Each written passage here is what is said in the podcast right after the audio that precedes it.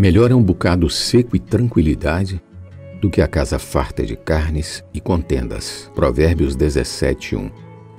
Diga não ao consumismo. A constante busca de todo ser humano é a prosperidade. A fartura traz prestígio e deleite, o dinheiro resulta em status e segurança. Este fato faz com que alguns ricos sejam orgulhosos e depositem a sua esperança na instabilidade da riqueza. E os que querem ficar ricos caem em tentação e cilada e em muitas concupiscências insensatas e perniciosas, as quais afogam os homens na ruína e perdição. Porque o amor do dinheiro é raiz de todos os males. E alguns nessa cobiça se desviaram da fé, e a si mesmos se atormentaram com muitas dores. 1 Timóteo 6, 9 e 10.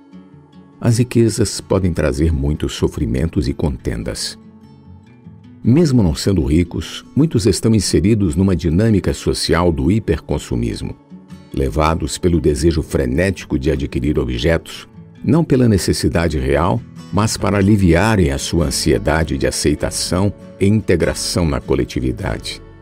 Nesse contexto está a troca frequente de celular, TV, computador e carro. Como filhos de Deus, não caiamos na cilada do consumismo desnecessário. Você não precisa de tudo isso para viver bem. A sua vida pode ser simplificada.